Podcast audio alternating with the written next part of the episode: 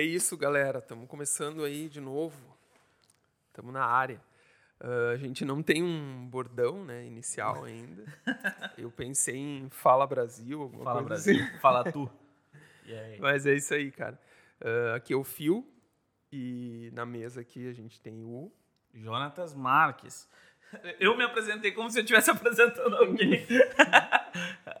Fala, galera. É nóis.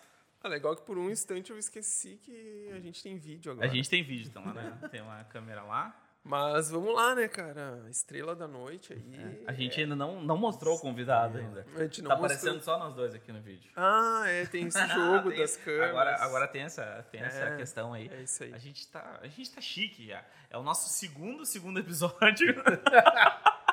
e a gente já começou bem Ah, a gente, mesmo. na verdade, a gente tem o episódio zero, né? A gente tem Tá- tá episódio zero. claro então esse é o que primeiro, zero. primeiro episódio. É. É, Não se iludam com aquele episódio lá, que inclusive foi gravado dentro do banheiro. Foi gravado dentro do banheiro. É. A gente resolveu revelar isso pra vocês. É. Na verdade, era o único espaço né, que tinha, que cederam pra gente. Foi um banheiro, a gente tava lá. Não tínhamos esse estúdio maravilhoso que hoje temos. Não. Cara, essa, agora- essa agora- estrutura. Tínhamos um celular e um banheiro. É, agora a gente tá bem aqui, cara. Tô, tô me sentindo tão à vontade que me deu até um pouco de sono aqui. Vontade. Mas, é, bom, eu sou o Fio, então. Jonas tá aqui na mesa também. Eu quase me confundi porque os nomes são parecidos. Os nomes são aqui, né? parecidos. Mas então, nosso convidado aí, já anunciado, né? Já anunciamos ele. É o senhor advogado. Doutor, senhor, doutor. dou- senhor Não, doutor. vamos, vamos apresentar como, como, como se deve, né? Ele é, ele é o advogado, ele é roqueiro, ele é pai de família, né? E é um dos caras mais importantes que eu conheço aqui na, na região, né? É isso aí. E nosso, e nosso amigo, cara, e nosso amigo. Eu acho que pra mim isso é o mais importante. Eu ser amigo de um cara desse. Que é, não, não, é, não sou amigo do advogado, eu sou amigo da pessoa incrível que esse cara é. E eu acredito que o Phil é mais tempo do que eu aí. Tem essa mesma Como, dizia, como eu já vi um cara dizer, eu sou amigo pessoal dele. amigo Porque pessoal. Eu não entendo como é que pode, tu pode ser amigo. tipo assim, tem um da amigo amizade, profissional, tu tem um amigo, ah, sei lá, Um o que amigo- mais? Tu tem um amigo pessoal, amigo profissional. Um amigo. o- Não consigo entender. Espiritual. É, espiritual, enfim. ah, sei lá, cara. Um amigo de Estranho. almas. Então tá, né? Doutor Jonas aí. Doutor Jonas Barbieri. Palmas pra ele. Deu uma. Eu, eu aplaudi, eu aplaudi. É, deu uma, dá uma palavrinha aí, vamos. E aí, galera, tudo bem? Tá Então, bom já, beleza. foi- Ah, Obrigado aí, Ah, era uma palavrinha só. Né? Era uma Peraí. palavrinha. E aí? Não, e aí? É duas, cara. Ah, deixa eu Tá, não, não, peraí, peraí. Antes de começar, eu falei, eu falei pros guri aqui, ó. Antes de começar, nós vamos falar de, de umas pessoas que são muito importantes pra nós. Que são as pessoas que fizeram isso aqui tudo acontecer. Além das pessoas que nos apoiam, dos nossos brothers, do nosso amigo que, que sofre nos escutando, mandando coisa no WhatsApp lá. Tem uma galera, eu até, eu até pedi pro Fio pra eu colocar aqui, do Giro de Gravataí, que, que foi muito importante, né, de nos ceder um, um estúdio, nos ceder um espaço aqui Estão sendo importantes. né, estão cara? sendo muito importantes e, e, e queremos seguir com essa parceria aí por muito tempo. E um parceiro que chegou hoje, Olha que eu aí. ainda não contei pro Fio. Pô, cara, não caramba, contei cara. pro Fio, cara. O parceiro chegou hoje e ele mandou um presente pro nosso convidado. Olha aí. Tô Cara, eu não tô sabendo, eu não- parceiro aí, cara. Não tô sabendo de nada Pera aí. disso, cara. Cara, esse parceiro Como é assim, gente cara? boa, eu nem sei quem ele é. Pô, Mas vamos ver, parceiro é cara. gente boa. É, mas eu imagino, eu imagino o que, que é. Olha A aí, Dega Passione rapaz. mandou um vinho em lata pro nosso convidado para ele degustar durante a durante a nossa a participação Que dele aqui. Maravilha, cara. Que Olha, maravilha. A Dega Passione, procura lá no, no Instagram, arroba Adega Passione lá. Dega Passione. Nossos parceiros vai estar aqui embaixo, em algum canto. Vai ter a Adega Passione. E Que latinha caprichada, hein, cara. Latinha Olha caprichada, isso É. aí. Cara, eles trabalham com, com os melhores vinhos e espumantes. Cara, eles comentaram comigo hoje, na conversa que eu tive com eles, que eles vão nas vinícolas, eles vão nos lugares e eles dizem pro cara, eu quero ter o melhor vinho, eu quero ter o melhor espumante. Me dá o que tu tem de melhor e eles trazem pra nós aqui. É isso aí. Passione. É, cara, só temos a agradecer aí todo mundo que tá apostando na gente e a gente vai entregar o nosso melhor aí, cara. Os vamos- parceiros que sigam parceiros por muito tempo aí. Muito e tempo. com certeza são Temos- empresas que, cara, a gente acredita tanto gente quanto acredita. eles acreditam na gente. Exatamente. Da mesma forma que eles estão apostando na gente aí, a gente sabe que vale a pena ter essa parceria, vale a pena a gente estar junto com eles aí. É isso aí. Valeu, Giro, valeu, até Capacione. Cara, desculpa, Jonas. A gente. Não, é hora de fazer o barulhinho, né? gente- tá na hora de fazer o barulhinho. Ab- pertinho do microfone, pertinho do microfone Pertinho do o- microfone, vamos lá. Mas, ah, olha Não, aí. não. Só. Ah, isso aí é normal. É, é sinal que é bom. É. Depois a gente limpa. Tá pulando pra fora. Tá pulando. Olha só, cara. Quem é que. Quem é que ia pra baixo da mesa quando era Ana Maria Braga? Ana Maria né? Braga. Ah, tá. cara, se eu fizer isso eu não consigo levantar. É, não, vamos, vamos te deixar aí paradinho aí, cara. Acho que é mais elegante. É. Mas então, Jonas, eu ah, te interrompi da maneira mais cruel possível, né, cara? Mas vamos lá, fala um pouco aí, cara. É, eu perdi o raciocínio, eu vou ter que começar do zero. então. Não, ele tá por aí em Pode algum ser? lugar. É, Manda ver. em, em algum lugar o, o raciocínio pode ser encontrado. Deixa eu limpar aqui a sujeirinha que eu fiz na mesa primeiro, né? Antes de mais nada. Fica à vontade. Cara, então, eu acho que o normal é me apresentar mesmo, então. Eu sou o Jonas Barbieri, como vocês mesmos. Aliás, a pronúncia correta é Barbieri. Barbieri. Barbieri. É, barbeiro em italiano. Eu sou o Jonas Barbieri. Sou, como vocês já mesmo disseram, advogado, criminalista. Gosto muito disso, inclusive, da minha profissão. Acho, acho que ela, ela me dá inspiração para muita coisa na minha vida, me ensinou bastante. Aliás, ser advogado criminalista me tornou bastante mais humano. Eu, eu gosto de, de ver dessa, desta maneira também. Tenho, como vocês disseram, eu sou pai de família, tenho 41 anos. Nem parece, né? Parece no máximo 40. A gente tava. Não, a gente Eu daria confesso- 40 e meio, cara. A gente- 40 e máximo meio. 40 a e gente, meio, a gente né? chegou a discutir isso esses dias. A gente tava conversando, tá, mas. E o Jonas? Qual a idade do Jonas? Pô, mas 41 tu, tu disse que ele tinha o dobro da tua idade, né, cara? Sim, Eu cara, tem pensei, 20 eu falei, anos. Eu tenho 20 Ah, anos. não, tá certo. É, bom, enfim. Deixa ele se iludir. 41 anos, bem vividos, graças a Deus. Alguns tropeços e, e muitas, e muitas alegrias na vida, né? Ah, pai de três lindas moças, que só me dão alegria, né? Que eu E- costumo chamar de número 1, um, número 2, Número número um, 3, porque eu dois esqueço os número nomes. três. Elas ficam assim, ó, parceira comigo. Elas adoram, elas Ó, o adoram. Jonas, o número 1 um, quer falar contigo. É, elas adoram isso. Mas tu ainda lembra o nome das três. É, Não, não chegou na fase da vida que tu tá Não, com dificuldade. Não, ainda eu ainda não faço aquela fusão entre os nomes. Eu, são a Débora, a sim, Isabel e a Ana, mas não, não é aquela coisa, vem aqui, Débora, Isa, Ou então tu fala, ô maiorzinha, fala pra aquela menor lá. Não, não tem, não tem. Felizmente eu ainda não cheguei nessa fase. Eu, né, aos A gente- 41 anos a gente está ainda com o cérebro pelo menos funcionando bem. Só Ainda falta a dois anos pra coluna, isso os acontecer. joelhos já é outra coisa. E além de advogado, pai de família, como vocês mesmos já tinham anunciado no outro, porque eu ouvi o outro podcast, o Olha aí, cara. falaram a meu Ó, respeito. viu? São as pessoas que nos Ah, acompanham, sim, olha as aí, pessoas cara. que nos apoiam. Viu?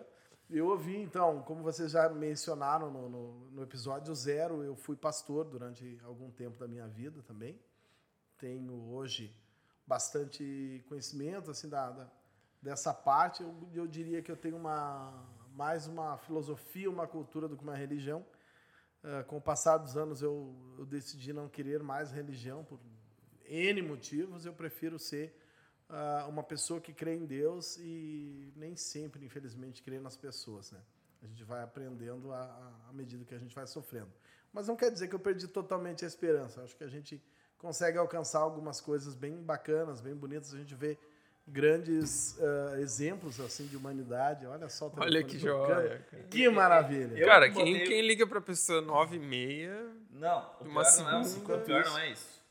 O pior não é isso. O pior é que eu botei no silencioso pra ninguém me ligar e foi o despertador que me. Não, olha aí. Desperta. A despertador, despertador é mais estranho ainda do que alguém ligando, cara. Essa hora, né?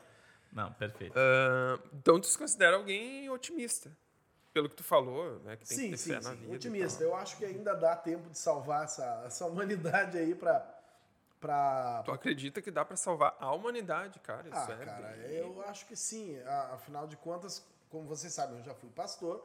e Eu, eu acredito realmente naquilo que a, que a gente sempre ensinou a respeito de Jesus Cristo. Então, se eu não acreditasse que a humanidade não pode ser salva, se eu não acreditasse que a humanidade pode ser Não, salva, não, é. eu deixaria de acreditar em Sim, Jesus sim. Cristo. Eu, eu- eu entendi que tu acredita que. É que tem uma As diferença. pessoas não vão conseguir consertar esse mundo. Eu acho que ele tá indo. pra- É, não, é, isso é mais claro, né? Porque assim, tu pode, o cristão geralmente ele, ele imagina que Deus vai salvar algumas pessoas, mas não todo mundo, né? Ah, Quer dizer, existe, claro, uma corrente de pensamento e eu, entre as milhares, talvez de alguém que acredite que todo mundo vai ser salvo. Eu sei que existe isso também. Tem. Universalista, não sei como é que chama. é, tem loucura de tudo que é tipo, na realidade. É. Mas assim, ah, não, não- nem vamos entrar, né? Não, aí. de jeito Mas nenhum. assim, Na verdade, eu penso que o mundo, o mundo realmente está tá, tá, tá se destruindo. Os cientistas vêm falando isso há muito tempo sobre o aquecimento global e outras destruições e coisas que, lamentavelmente, não vão voltar atrás. Eu acho que o mundo é dinâmico e vai mudando, né? Vai melhorando aqui, vai piorando ali. Acho que a vida é feita de ciclos também. As pessoas nascem, crescem, morrem, outras pessoas vão trazendo de volta algumas coisas antigas. Aliás, né, a gente vai acabar falando em rock também. Eu sou roqueiro, graças a Deus. Dizem que o diabo é o pai do rock. Eu acho que o diabo só é pai da mentira. Não, cara, o, só pai da mentira. o tu é rock roqueiro, é nosso. rockista ou metaleiro, Cara, headbanger, como cara, é que se eu chama, cara? curto, eu curto rock mesmo, rock and roll. Uhum. Eu gosto de todas as linhas do rock. Uhum. Eu consigo apreciar o rock mais pesado, mais violento, assim como eu consigo apreciar uma balada romântica de rock dos anos 50. Não tem problema nenhum pra mim. Sendo rock, eu gosto de ouvir. Eu costumo brincar, eu digo assim, olha, eu escuto tudo quanto é tipo de música, desde que seja rock. né? Né? Faz eu, sentido. Eu curto muito Se for rock. música clássica, tem que ter rock de Tem algum que jeito. ter rock. Enfim, tem várias bandas. Metallica fez um showzaço. Ah, sim, Uma orquestra, eles né? fazem Metallica fez isso, Queen fez isso. Queen fez isso Não muito é? bem. Muito, Muito bem, por bem. sinal. Que eu sou. Tem, tem vários shows aí que a gente vai vendo assim e fazem esse misto entre o rock e, o, e a música clássica. Enfim, cara, é, é mais ou menos por aí. Eu sou gosto muito de futebol. Pode falar o time que eu torço? Claro, deve. Cara, deve, porque o time que tu torce. o time que tu torce eu conheço. Por enquanto, nenhum time estava nos patrocinando, então É. não é possível. Ah, sim. Então eu não vou dizer que sou. Não vou dizer o time que eu torço, né? Vamos deixar pra lá. Aquele azul lá. muito. É aquele azul tricolor, preto e branco, azul, preto e branco. Eu gosto muito de futebol, cara. Gosto, eu, eu gosto do futebol. É ele que não gosta muito de mim. Faz tempo já que eu, eu tento jogar. Eu, não- eu sofro com, eu sofro com esse pequeno mal aí do, do, do futebol ter me abandonado.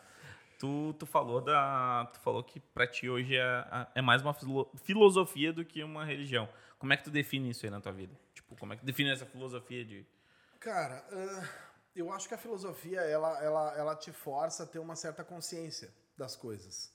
Ela não te impõe um regramento, um dogmatismo, ela não te impõe uma obrigatoriedade de seguir determinadas orientações, de fazer a vontade de alguém em si. Eu acho que a filosofia ela te abre a mente e a ideia para pensar aquilo que tu decidiu acreditar. Então, se tu encarar a tua fé como uma filosofia, não estou tentando criar uma religião nova de jeito nenhum. Pelo contrário, eu- não quero mais religião para mim. queremos acabar com as Na verdade, tu, isso aí se traduz mais ou menos numa fé racional, né? Que é uma É, fé mais ou que tem uma fé fundamento, não fundamento físico e científico, mas fundamento de acordo com aquilo que tu sente, que tu... Porque tem muita fé que é baseada no medo, né, cara? Uhum. Isso eu acho que é, tipo, cara, é a- muito nocivo, assim, né? Cara, eu costumo dizer que eu não discordo 100%. Agora alguém vai me apedrejar em algum lugar por aí, mas não tem problema. Eu não discordo 100% daquelas pessoas que dizem o homem criou Deus. Veja bem, eu creio que Deus criou o homem, mas alguns homens criaram seus deuses. Para que esses deuses sirvam de muleta para suas más intenções. Assim aconteceram várias torturas e mortes ao longo da história humana, em nome de Deus. Assim, e não, eu não condeno uma instituição, igreja tal, igreja não, nem isso, porque se for perguntar hoje para um, uma das pessoas que segue aquela religião, né, você não, não, enfim, vou falar bem abertamente assim, a Inquisição foi comandada pela Igreja Católica, é verdade, mas para, por aquela Igreja Católica lá do passado. Eu tenho certeza que se perguntar para um padre hoje, ou se perguntar para o próprio Papa que está lá em, lá em Roma, eu acho que está, né? Se perguntar para o Papa hoje o que, que ele acha, se a gente deve torturar as pessoas matar, ele vai dizer que não, obviamente. Então, se, eu detesto essa ignorância das pessoas que, que, que ficam jogando na cara das pessoas hoje o que os seus ance- antecessores fizeram. não, né? Enfim. Mas a religiosidade criou muitas barreiras, né? Entre Deus e os homens. As pessoas criaram os seus deuses, né? Os seus, os seus mitos, enfim, para impor o seu, a sua vontade aos outros, o seu domínio. Não existe melhor maneira de dominar a mente de uma pessoa do que impondo sobre ela uma obrigatoriedade. É isso que muitos países fazem com as suas leis. Eu nem vou falar assim, sobre questão de, de sistema político, mas assim, é, não é o meu carro. Está fazendo barulho aí, algum outro. Até acho que eu devia ter fechado essa janela, enfim. Eu já vou fechar. Mas eu acho assim que as pessoas às vezes utilizam é, a sua, assim, a religião dos outros para impor um certo domínio sobre aquela pessoa. Então, não existe melhor maneira de fazer com que as pessoas façam a tua vontade do que elas sentirem medo do que pode acontecer com elas caso elas não façam aquilo que tu está orientando é, é que a religião ela está muito ligada com o poder, né?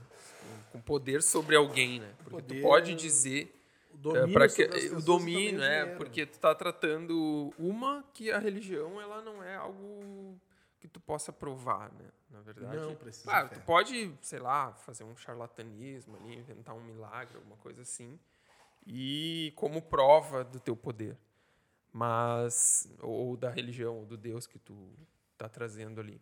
Mas na verdade tu está agindo sobre uma coisa subjetiva, né? Que assim é, é o pós-vida, que é a próxima vida, como no caso do espiritismo, né? O que, que vai vir depois ou uh, no caso do, do cristianismo a vida eterna está tratando de uma coisa que não se pode questionar. Né? Não é tangível, né? Nosso Cara, pode... é, tem, o, o, tem muita gente que não gosta do Caio Fábio, mas tem uma frase dele que eu acho legal, cara. E eu, não ultimamente. que eu sou fã dele, mas. Não, não cara, ultimamente o Caio Fábio tem. Cara, Galera da Assembleia de Deus, por favor. É, eu não consigo, cara. Eu já eu acho que o Caio Fábio teve um tempo bem legal, assim, que ele falava umas coisas bem. Mas hoje eu não estou conseguindo acompanhar ele, assim. Uh, mas ele tem uma frase legal que eu, que eu acho que ela significa bastante, que é aquela Deus não existe, Deus é. Uhum. Né? Então, cara, é muito mais simples tu pensar assim, porque aí tu para de querer achar. Hum, ah, porque a Arca de Noé, não sei o que, tá lá em tal lugar. Na, a busca perto. por provas das é, histórias é, bíblicas. É, né? é, que, tipo assim, a, o, nosso, o nosso entendimento ele é muito limitado, querendo ou não a gente trabalha com aquilo que a gente conhece, com aquilo que a gente vê todos os dias. Então é, é, é muito fácil, cara. Tipo, vamos, a gente está entrando, se aprofundando num assunto, mas que já que a gente entrou nisso, uh, cara, a gente pega lá quando João viu o arrebatamento, cara. Ele falava grandes pássaros de fogo caindo do céu. Cara, ele não entendia daquilo que ele estava falando. Ele não sabia o que, que era aquilo que ele estava falando. Provavelmente, na, no meu entendimento, ele viu um avião caindo do céu e ele não sabia como definir aquilo ali. É, é, é, recentemente. A gente trabalha com aquilo que a gente vê. recentemente, um pastor aí, eu não conheço ele pessoalmente, eu acabei vendo numa publicação de um amigo meu aí. recentemente, um pastor recebeu duras críticas porque ele, ele sugeriu que se devesse atualizar a Bíblia. Ele, ah, eu acho que ele foi infeliz na expressão atualizar a Bíblia e atraiu para si fúria de muitos muitos cristãos de bom coração que, que, que desejaram a morte dele, né? Porque ele disse isso e, na verdade, eu acho que o que ele quis dizer, penso eu que interpretei dessa forma, ele quis dizer que precisa adequar o texto bíblico à realidade que se vive para se poder dizer que a Bíblia é um livro atual. Né? Porque senão deveria dizer, não, a Bíblia, até a própria linguagem que ela foi escrita é arcaica para nós. Vós sois, eis que. Não tem nada disso hoje. Ninguém é, na verdade, essa linguagem é a linguagem da tradução, da tradução de quando foi, Almeida, né, quando chegou no Brasil, né? Mas eu acredito que a forma como ele usou ali, a, ele, ele tentou dar um, dar um sentido um pouco mais amplo e um pouco mais político. E ele não foi entendido, não foi compreendido. Na, é, a, a, forma que eu entendi foi, foi Não quero falar disso. não, porque, tipo assim, cara, eu vi uma publicação dele lá dizendo que. Eu não conheço ele. Não, confundam, não conheço nada não dele. Não confundam os evangelhos com a palavra de Deus. É, cara, é que realmente, assim. Uh, o que, que é. Eu, eu, vi um cara falando esses dias no YouTube. Uh, se Jesus viesse hoje, a gente não está falando sobre religião, a gente está falando sobre Jesus, história, é, Bíblia. Jesus é um personagem histórico. Se Jesus é, viesse hoje. Ei, Jesus é um personagem histórico, não tem como questionar. Ele, ele realmente esteve aqui. de outros livros é. que não são religiosos. Isso. Ahn, ele viria de calça jeans e de bermuda e talvez com um bonezinho, sei lá. Não sei, ele viria com a Jesus roupa. era da galera, né? O É. problema era justamente esse. Os Só que- religiosos da época não queriam que ele fosse da galera. Exatamente. Só que aí que tá. Uma coisa é eu atualizar ah, esse, esse tipo de coisa. né? A roupa que usavam. Porque, por exemplo, naquela época, ah, as pessoas não tinham várias roupas, né? Tu, ah, tu comprava uma roupa, sei lá, a cada 10 anos. Eu estava lendo esses dias sobre isso e tal.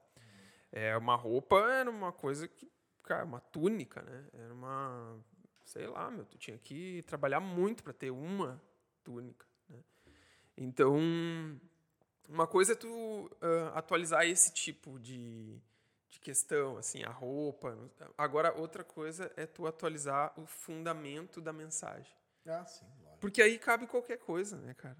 Eu posso atualizar de qualquer jeito. diversas. né? É, então fica difícil. Que é o que ao longo da história as pessoas vêm fazendo e é o que eu já estou cansado. Por exemplo, de que dizer que eu não poderia estar tomando uma latinha de vinho aqui. Da adega passione. Que vinho gostoso, né? É, Jesus transformou água em vinho, vai, vai ver. Foi por isso que os religiosos quiseram matar ele, né? Pois é. Entre outras coisas, enfim, que a gente vai vendo alguns ritos que não, não se enxerga no- na Bíblia, algumas coisas que as pessoas querem colocar e impor sobre os ombros dos outros, né? E a hipocrisia, ela vai tomando conta de algumas pessoas nesse sentido. Ninguém pode falar mal de uma inquisição, por exemplo, quando impõe aos outros uma regra de que não pode assistir televisão, nem jogar futebol, nem tomar um vinhozinho ou uma cerveja ou alguma coisa assim que já está cometendo um pecado e muitas vezes, assim como os hipócritas daquela época, essas pessoas impõem aos outros essas regras e não obedecem. Eles têm as coisas deles escondidas lá para eles tirarem o seu devido proveito na- longe da vista dos seus fiéis. E eu vi ao longo da minha vida muita coisa triste relacionada a isso, sabe? Eu até mencionei outro dia uma situação ah, ah, que um eu, eu, era eu trabalhava como vendedor numa loja e aí atendemos um, um grupo de pessoas aí de uma determinada re- igreja aí que recolheu ofertas dentro de um envelopezinho com, com as orações das pessoas. E eles foram comprar umas luminárias para a igreja e tudo mais. Eu atendi eles, enfim, né? E quando chegou na- no, caixa, eu ajudei eles a, a colocar as coisas no seu lugar ali. E foi dado valor pela menina do caixa. E o rapaz pegou, começou a abrir os envelopezinhos com as ofertas e os pedidos de oração. E foi tirando dinheiro até que atingiu o valor. É isso? Beleza. E pegou, recolheu as outras, colocou numa sacolinha e foi embora. Eu disse, Ei, os, os pedidos das pessoas, o senhor esqueceu em cima do balcão. Pode botar no lixo. Eu disse, como é que é? nós nós já, já oramos por eles, então. Né, algumas Já estão coisas- orados. Nem interessa, É, já estão orados, nem interessa algumas coisas que a gente vai vendo, assim, que as pessoas vão fazendo e que é muito triste, né? E algumas outras coisas estranhas que vão acontecendo. Essa semana a gente teve uma, uma reunião aí, o pessoal da banda e tal. E eu ainda comentei assim, eu tenho um certo ranço com alguns ritos, algumas coisas. Uma coisa que eu não entendo é culto de oração. Sério, cara. Porque quando o próprio Jesus volta a falar de Jesus, quando ele falou sobre oração, ele disse: Olha, quando vocês forem orar, falar com Deus, né? Oração é isso. Vocês não façam igual aqueles hipócritas lá que vão pro cantão lá berrar e gritar: Ó, muito obrigado, porque eu não sou que nem aquele pobretão lá, ou que eu não sou que nem aquele esfarrapado lá, ou que eu não sou como aquela O prostituta. cara consegue ser humilde e arrogante ao E mesmo arrogante tempo. ao mesmo Como tempo, isso, né? cara? Me diz. E aí Obrigado Jesus disse: não humildade." façam É. como eles, sejam diferentes. Quando vocês quiserem falar com Deus, vão para o quarto de vocês, fechem a porta, fiquem bem quietinhos. As, as pessoas marcam um culto de oração, o cara chega a ensaiar a oração bonita para impressionar os outros. né? Aí tu ouve assim, chega a dar um, um arrepio, cara. Que discurso bonito, parece o. É mais ou menos como aquela coisa da, Constituição. da aquele mandamento da oferta também, né? Que se tu for dar uma uma oferta, Uma com- oferta. Com, uma mão, que a outra não fique sabendo. Esses dias eu tava vendo uma uma influencer aí famosa do do Money, né? Uma até é legal o, o canal dela que ajuda pessoas a a melhorar a sua situação financeira. Ela tinha um programa, acho que na Band e tal. É, e era bem legal assim, o trabalho dela. Esses dias ela fez uma postagem falando, pô, eu era estagiário, agora estou doando um milhão de não sei. Cara, então. tá- tudo bem, Mas, cara. Até a tua não é doação. tu não Não, aprendeu eu acho aprendeu que, assim, alguém pode dizer, tá, mas tu também tá falando mal dela. Mas, assim, tá tudo bem também, tô sendo hipócrita. Mas, assim, cara, eu tento. Eu tô falando porque eu tento, na real, quando eu faço alguma coisa, não, não ser essa a minha motivação. Eu não, eu não me escondo para ajudar. Nem, quando eu vejo alguma pessoa que precisa, eu, eu não me escondo para ajudar. Mas, assim, eu não, não tento fazer disso uma propaganda, entendeu? Cara, o ajudar, ele vai muito além de tu dar um dinheiro pra alguém ou tu dar uma, alguma coisa. Começa na tua atitude de querer ajudar. No momento que tu ajuda pra, pra postar a foto, igual. Cara, eu já vi. Aconteceu esses dias, cara. Um cara pegou, postou uma foto caminhando em direção a um mendigo com um monte de sacola. Cara, qual a necessidade de postar isso? Sabe? Não, não tem A necessidade. pessoa já está recebendo uma ajuda, ela já tem vergonha de ser pobre, de ter necessidade, e aí tu ainda vai colocar a imagem dela na rede social para mostrar o quanto tu é bom. E às Ah, vezes tem sério? aquele lance de entrevista também, né? Ah, o senhor está quanto tempo longe da sua família, não sei o quê. Cara, Cara, depois A pessoa costas, sabe- não sabe se a pessoa É. vai se suicidar ou não, né? sim. Fez ele Claro. lembrar todos os desgostos da vida dele e vai embora assim, né? Claro, Tá, agora pode ser vai, que Te mata, meu querido, por favor. Pode ser que aquilo ali tenha alguma utilidade, né? Pode ser que, sei lá, esteja contando a história para que alguém se comova e ajude. Mas, enfim, existe muita mídia estranha sobre esse negócio da caridade hoje e tal.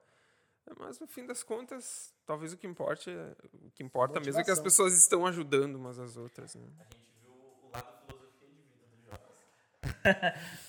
cara, Tu, tu tem alguma coisa para perguntar aí? cara, tem muita coisa. pra Jonas, cara. Eu, eu tenho. Ah, eu já ia encerrar aqui, cara. já ia encerrar. Ah, não, beleza. Não, a gente só tá há 30 minutos Só conversando. pela janta. Tá, não, eu só. Não, pergunta aí, manda. ver. Não, não, a gente tá. é, não, é uma entrevista. Que fique bem claro, isso aqui não é uma entrevista, Não, isso não. aqui é uma conversa. A gente tá Cara, a gente anotou, na real, porque a gente é esquecido. A gente né? E a esquece. gente Não, passou o dia correndo hoje e tal. Ah, E, e então outra é coisa, a gente, tipo, a gente tava conversando aqui antes, tava trocando uma ideia, tava, tava bem legal, pra quem não, não tava nos vendo antes, a gente tava trocando uma ideia que assim, pum, ligamos as câmeras, vamos, entendeu? Continuamos a conversa de onde parou ali, então, por isso que a gente já, já entrou falando já da, da questão da filosofia, o Jonas já tinha comentado alguma coisa com a gente e tal, e cara, tu, tu, tu, tu tem essa filosofia, tu é roqueiro, pai de família, isso tu já falou, mas vamos, vamos entrar. Quando, quando é que começou essa coisa de ser roqueiro e de tu curtir rock e pá, e. Então, Não, um adendo. Eu, eu vou ter que falar, eu vou ter que falar isso. Eu tava me segurando desde a hora que ele falou que ele era roqueiro. Meu, uma- ah. antes de tu mudar de assunto. Tá, Não, é agora- o mesmo assunto, é o mesmo assunto. Não, não, não, é que eu tinha mais um, um, uma- um tema só no, no lance da religião. ah, antes de, religião barra de trocar. filosofia. Religião É, barra filosofia religião barra. filosofia. E aí a gente troca depois, Cara, assume, pode ser. Só pra gente não voltar num outro assunto, né? Tipo, tu falou ex-pastor, cara. Isso. Qual o teu sentimento em relação a alguém que é ex-pastor? Não, não. É, não, O pastor. É, ah, aqui a gente Dentro- está falando para pessoas que não são cristãs e para É, pessoas. dentro, dentro disso, ah, eu- o meu entender, tá? Ah, ex-pastor, é, é, para mim, é tipo ex-filho, sei lá, não, não sei se existe.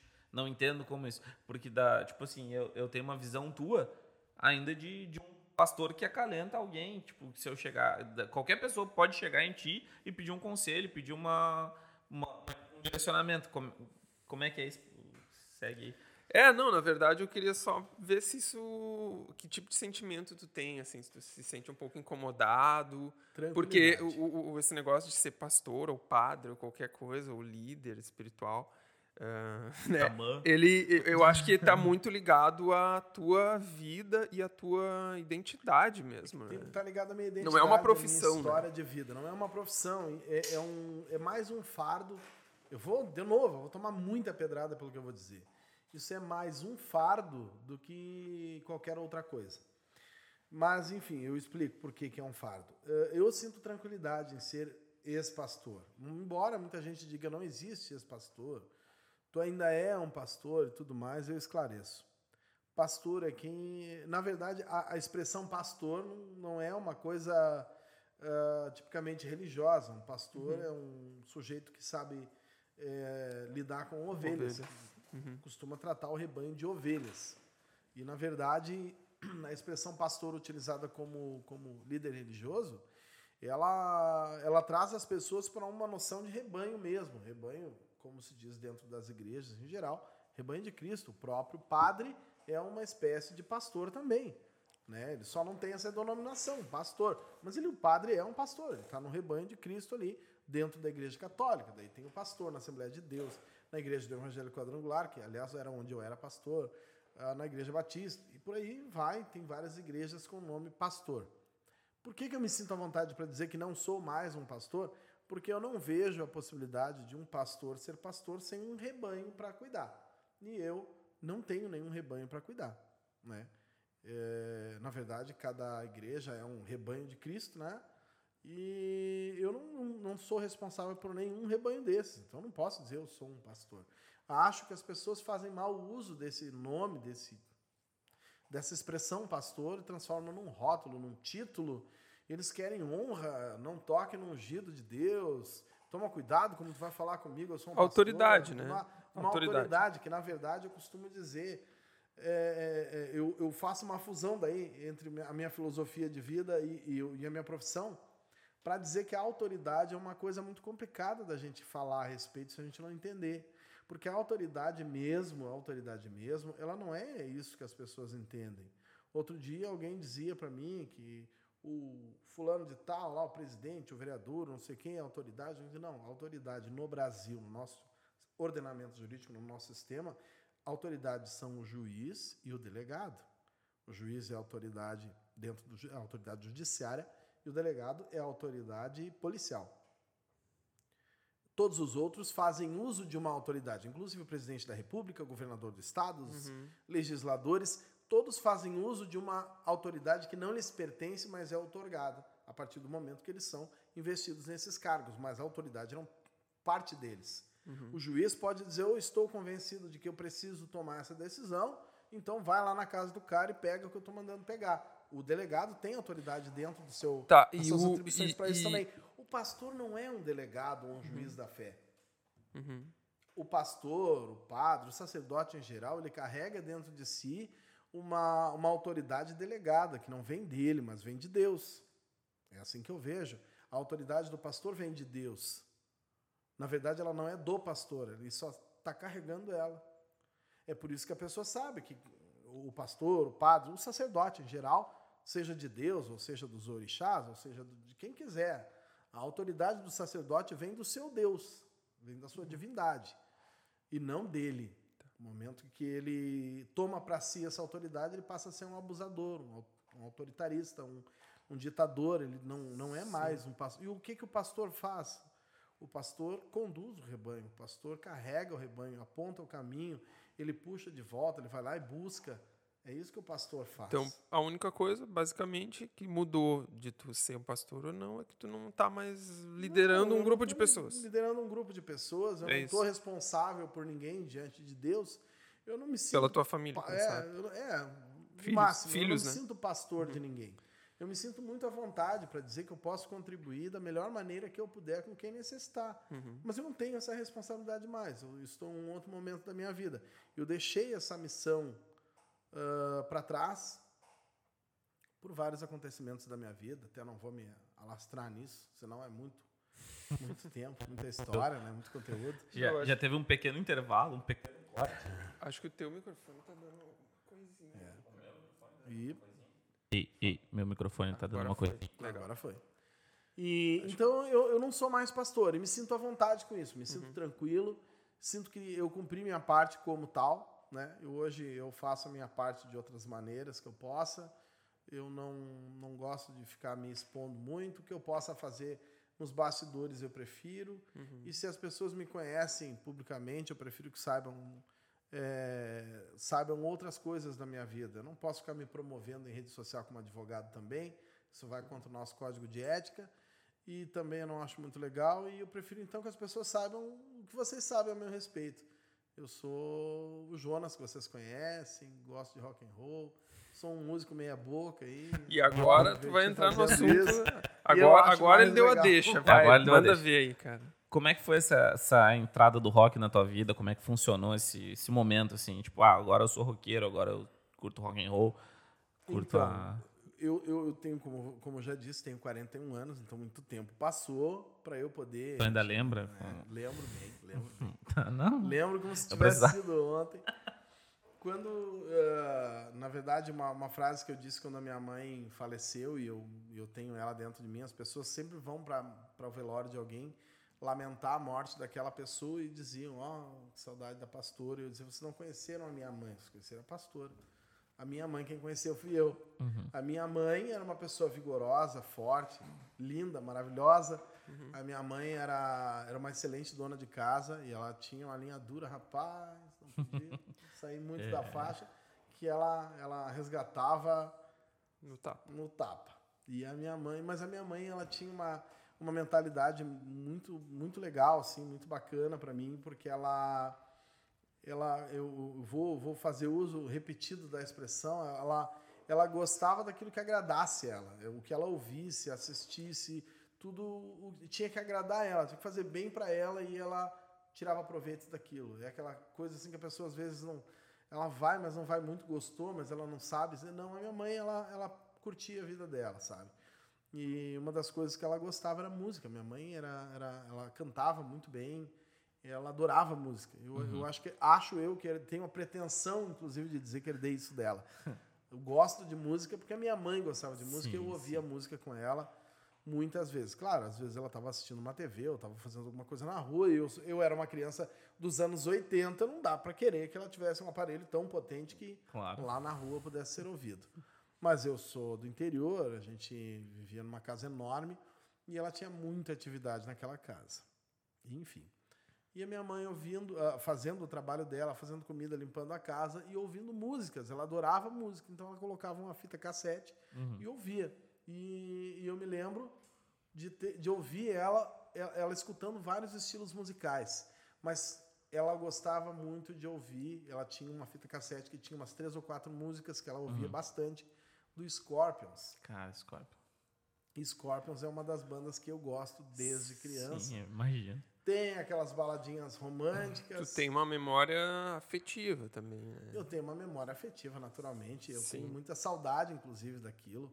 Eu não tenho, ah, assim, outra expressão para dizer a melhor época do mundo. Ninguém conheceu a época melhor do que os anos 80, porque era a melhor época da minha vida, cara. Uhum. Eu tinha minha mãe perto, as contas e dívidas da família eram todas do meu pai, eu não precisava pagar nada. Tu só desfrutava. Eu Só só desfrutava. desfrutava. Eu pouco. Não, não, não, se engane, eu trabalho desde os seis anos de idade. Olha. E, mas só para aprender mesmo, porque nem era para ajudar. Meu pai não nem pegava o dinheirinho Uhum. da gente. A gente é que oferecia, comprava alguma coisa que era até desnecessária Sim. muitas vezes, mas era só para a gente ter a, a- assim, a, a noção de A noção do responsabilidade. que é o trabalho. Então. É, a noção do que é o trabalho. Porque, aliás, o meu pai é outro assunto. Meu pai é um, um dos meus heróis também. E, e eu ouvi muito nesse período aí. Aliás, que foi um período musical fantástico. Os anos 80 produziu músicas muito boas, né? E, e a minha mãe ouvia direto. Então, assim, eu ouvi Scorpions junto com a minha mãe. Eu ouvi algumas coisas do Queen enquanto a minha mãe estava fazendo o trabalho dela dentro de casa. Tu tem mãe- ideia de que, que ano era isso aí, mais ou menos? 84, 85, por aí. Tu chegou Já a ver tinha as nascido? coisas acontecendo, então, no rock and roll. 84 depois de Não, muita coisa legal, cara, muita coisa legal. Eu vi, eu vi shows ao vivo na televisão, que eles faziam as, as, as coberturas ao vivo de alguns eventos musicais, né? Rock in Rio, alguma coisa apareceu, eu cheguei a ver, rock, né? Assistir ao vivo numa televisão preto e branco o Queen. Olha Eu assisti, Olha, ah, eu assisti Metallica, eu assisti o Iron momento. Maiden ao vivo. Isso não, Iron Maiden ainda está em atividade, Sim, mas eu assisti o mas- Iron Maiden aquele lá da Claro. origem, lá quando o Bruce Dickinson ainda era jovem, né? assisti Bruce isso. Dickinson, curiosamente, até ele, ele continua com uma boa forma, né? Assim, Jovem. até- eu acho que o. Iron Maiden é legal porque eles são uma banda que tu não percebe aquela diferença absurda na performance deles. Não. Ah, Tem alguma diferença. Mas, assim, eu fui no, no último show deles aqui. E, assim, cara, é enérgico, é gigante, é muito legal. E, assim, eu tenho certeza que eles não perderam muito o pique. Não. Mas tem banda que. Eu sou da ideia de que, cara, não é toda banda que deveria voltar. É só por, pô, o cara tá subindo lá, o, ah, desculpa aí quem gosta, cara, mas o Ozzy, por exemplo, ah, sei lá, cara, não me sinto bem, parece que eu tô explorando um idoso ali, cara. Meu, cara, cara, não, te- dá um, dá um cachê pra ele e manda só ele abanar, Crazy não precisa Train cantar, cara. Ah, mas é. Mas enfim, eu vi isso também, alguma, alguma coisa deles ao vivo. Até Michael Jackson eu vi ao vivo, cara. Olha, Michael Jackson. cara, Não, aí tu- Não é rock, mas, Aí tu mas. Michael Jackson é Michael Jackson. Michael né? Jackson, Michael Jackson. É, é- assim como é atemporal, eu acho que ele é, ele é acima de qualquer. ah, Acultural, não sei se existe essa palavra. Deve existir, cara. Se não existe, por favor, Acabamos de inventar. acabamos de inventar. Então, o Michael Jackson, ele, ele acabava unindo todas as culturas, porque era, é um negócio universal, não, não, não tem. Sim, sim. Todo mundo, todo mundo gostava de assistir, de vê-lo dançar e cantar ao mesmo tempo. Aliás, tem que ter muito fôlego para fazer aquilo, né? Que, aliás, o Bruce Dixon, que a gente estava falando agora, para mim, é um dos mais performáticos entre os artistas que a gente está acostumado a ver. Eu não tô acostumado a ver outras pessoas fazer tanto aquilo que ele faz. Ele corre de um lado ao outro do palco, interage com a galera. Tem artistas que são diferentes, né? É, diferenciados, assim. O Bruce Dixon, o, o, o, o Fred Mercury também interagia muito com o público Interagia muito. dele. É, o Fred Mercury ele tinha um controle do público Ele muito um controle do público. absurdo, né, cara? Aquela- Parecia que ele imagem tava assim, cantando ele- pra três pessoas, mas Sim. era, na verdade, pra 50 mil, 60 É, mil. E todo lá. mundo ia junto com ele e, repetindo as frases que ele fazia. É. Eu acho Ah, fantástico. sensacional, isso. cara. O Bruce Dixon correndo para todo lado do palco, ele interage com a galera aqui, ele voa, corre lá na outra, É. interage lá e ele tá cantando The Trooper e correndo, cara, Run to the Hills e correndo e Running to the Hills também, né?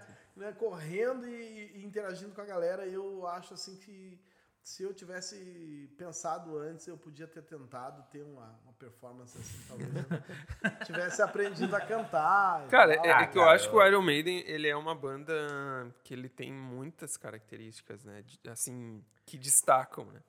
Porque parece meio coisa de, de velho, assim, sei lá, falar, mas é, é, ele- eles têm uma, uma abordagem intelectual, assim, que eu acho que é muito legal pro jovem ouvir, por exemplo, né? Sim. Porque, Não, assim, por exemplo... se- Falar se- do jovem ouvir é coisa de. é, é velho. isso que eu ia falar. Não, porque a gente sempre boa. fala assim, ah, o funk está influenciando nossos jovens. Mas, cara, pensa se, se o, o- esse jovem, ele ouvir, por exemplo, o Iron Maiden fala- falando sobre como as músicas do Iron Maiden contam momentos da história da humanidade. Ah, Alexandre o Grande, essa própria Run to the Run Hills the aí Hills é- é uma... Cara, ah, guerra entre o homem branco e o índio, né? Exatamente, no show agora, na última turnê, que, né, graças a essa pandemia aí também, tá todo mundo em casa, não pode nem sonhar em ver show. Mas no show que eu fui, eh, a primeira música, se não me engano, que é a Aces High, já entra o Spitfire, que é o avião né, da Segunda Guerra. Então, cara, eu, por exemplo, né, me vendo lá com 14 anos, já faz cinco anos isso, e, e eu me vendo lá com 14 anos, cara, ouvindo, assim, e procurando tradução, aprendendo inglês, né? Aprendendo inglês com as Com, com muito com é. videogame e com Iron Maiden. E Iron Maiden, né? Vejo que eu não aprendi bem o inglês, né? não, é Iron. Iron. Iron Maiden. Não, me, Iron- não me Iron peça pra Maiden. falar. Iron, não me peça pra testar Iron- minha pronúncia. Iron Maiden. Iron Maiden. Iron Maiden. Isso aí. Ah, e aí, cara, tu, tu se interessa por aquilo. Isso porque é inglês britânico, inclusive. É, que eu, eu não me identifico muito, mas tudo bem. Ah, e aí, cara, pensa isso faz, ah, sei lá, o, a cabeça do jovem, né? Cabeça do querendo jovem Cara, funcionar se querendo diferente. parar cara. pra avaliar que a gente ia pro- procurar a tradução, já era muito difícil, porque não tinha internet naquele tempo. Tinha que buscar a tradução de uma música, e aí tu lia uma história sendo contada ali, e aí tu tinha que procurar, dava curiosidade, eu vou pro livro de história pra saber que história é essa que ele tá Exatamente. contando nessa música. Exatamente. Mas Isso é que tá. fantástico. Mas é que a geração, a geração que de agora é, é uma geração de preguiçosos, cara, digamos assim. Não, querendo ou não, cara. Porque, tipo assim, ó, cara, as músicas hoje são preguiçosas. Ah, cara, o, o que o pessoal ouve é só um. Ali, sabe? Querendo. Que, que não tem um conteúdo. Entendeu? As letras não têm um conteúdo. É uma repetição de palavras do início ao fim da música. Então, isso. Às vezes a, a música influencia uma geração, mas às vezes a geração influencia a música.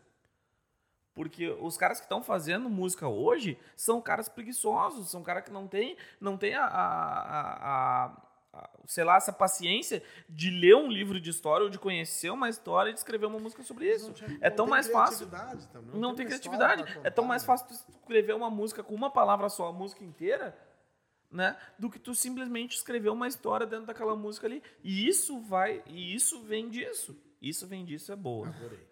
É que assim, cara, eu acho que tem estilos musicais que eles são.